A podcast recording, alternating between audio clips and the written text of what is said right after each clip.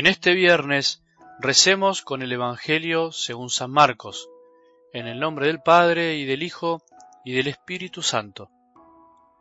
Jesús, llamando a la multitud junto con sus discípulos, les dijo, El que quiera venir detrás de mí, que renuncie a sí mismo, que cargue con su cruz y me siga, porque el que quiera salvar su vida, la perderá, y el que pierda su vida por mí y por la buena noticia, la salvará. ¿De qué le servirá al hombre ganar el mundo entero si pierde su vida? ¿Y qué podrá dar el hombre a cambio de su vida? Porque si alguien se avergüenza de mí y de mis palabras en esta generación adúltera y pecadora, también el Hijo del Hombre se avergonzará de él cuando venga en la gloria de su Padre con sus santos ángeles. Y les decía, les aseguro que algunos de los que están aquí presentes no morirán antes de haber visto que el reino de Dios ha llegado con poder. Palabra del Señor.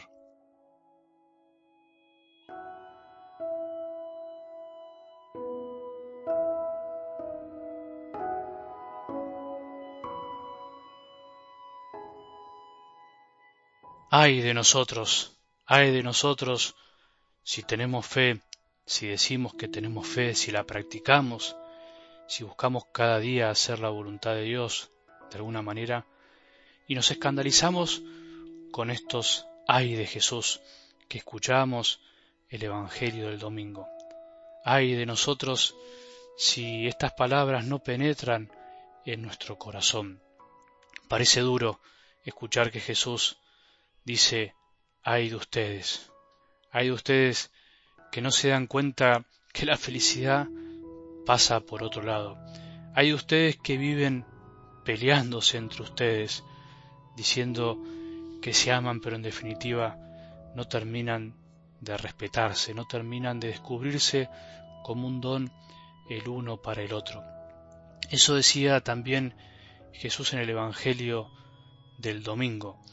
Nos invitaba a alegrarnos cumpliendo lo que Dios nos invita a cumplir, pero también se animaba a decirle a los fariseos y a nosotros, ay ustedes los ricos que ya tienen su consuelo, hay de los que están satisfechos porque tendrán hambre, hay de los que ríen porque conocerán la aflicción, hay de ustedes cuando todos los elogien, hay de nosotros si buscamos la felicidad por el camino equivocado. Por eso, una vez más, miremos a Jesús y dejémonos que Él nos muestre el camino de la felicidad. No podemos ser felices verdaderamente al estilo de Jesús si no levantamos la cabeza y vemos que hay otros que necesitan de nuestro amor, que hay otros que necesitan de nuestra presencia, que hay otros que necesitan verdaderamente encontrar a Jesús. Hay de nosotros si decimos que tenemos fe y no somos capaces de arremangarnos el corazón y entregarnos a de algún modo hacer de este mundo un mundo un poquito mejor de lo que el hombre en definitiva está haciendo. Por eso, Señor, danos la fuerza de hacer tu voluntad, de buscar la felicidad por donde verdaderamente vale la pena, por donde vos querés que sea. Y podemos preguntarnos juntos hoy qué podemos aprender de algo del Evangelio de este día, que finalmente tiene que ver con lo que venimos hablando. Para vivir una vida plena y feliz hay que enamorarse de Jesús. No hay otro camino. Hay que querer finalmente seguirlo. No hay que seguirlo por obligación. Y para querer nos tiene que de algún modo atraer. Y solo nos atrae aquello que nos enamora, aquello que es atractivo.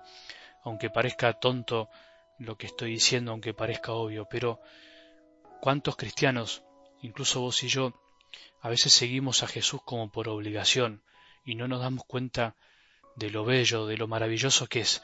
¿Cómo pretendemos que nuestros hijos sigan el corazón de Jesús si no los ayudamos a que se enamoren de Él, si obligamos a los demás eh, a hacer algo que en definitiva todavía no descubren? ¿Cómo pretendemos en la iglesia que la gente se enamore de Jesús y acerque a Él si los obligamos, si los hacemos temer?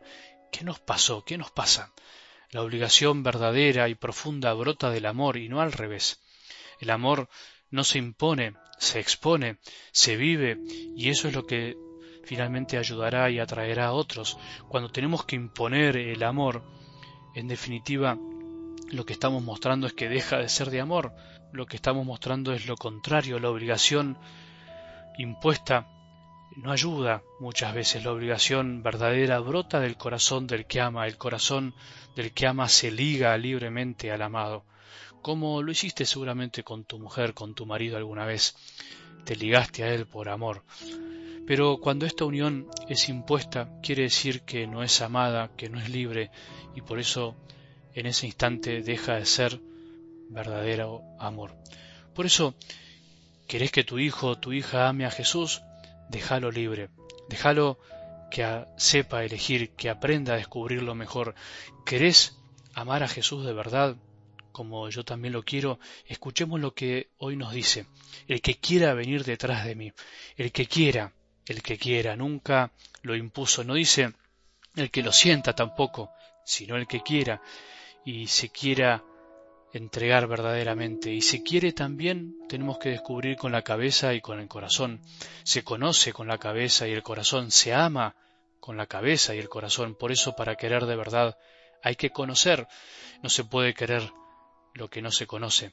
Para querer lo que se conoce, lo conocido, debe ser atractivo. Debe ser la respuesta a lo que nuestro corazón busca desde siempre en el silencio, en la felicidad finalmente. Y Jesús es la respuesta más atractiva a todos nuestros anhelos, a los de tus hijos también, incluso la de los más alejados, aunque por ahora no se den cuenta. ¿Querés o no querés seguir a Jesús? Esa es la pregunta clave de hoy. Si decís que sí, porque realmente estás enamorada o enamorado de Él, alegrate, nada te va a frenar, ninguna renuncia, ninguna cruz. Irás perdiendo tu vida, pero en el fondo estarás ganándola. Si decís que sí, sin amarlo, pero por una obligación externa, todo se te hará pesado y difícil, todo se te hará una carga insoportable, será un amor forzado, en el fondo no será un verdadero amor. Todavía te faltará pedir el toque del corazón para enamorarte. Si decís que no, está bien, sos libre, es tu decisión, pero tenés que hacerte cargo de lo que decidís, tenés que asumir que sin Él todo se te hará más difícil. Andarás por la vida creyendo que la estás ganando, pero al final te darás cuenta que la estarás perdiendo en cosas que no salvan. Qué lindo es saber que Jesús respeta nuestra libertad. Esto enseñalo siempre al transmitir la fe. Que tengamos un buen día y que la bendición de Dios, que es Padre misericordioso, Hijo y Espíritu Santo, descienda sobre nuestros corazones y permanezca para siempre.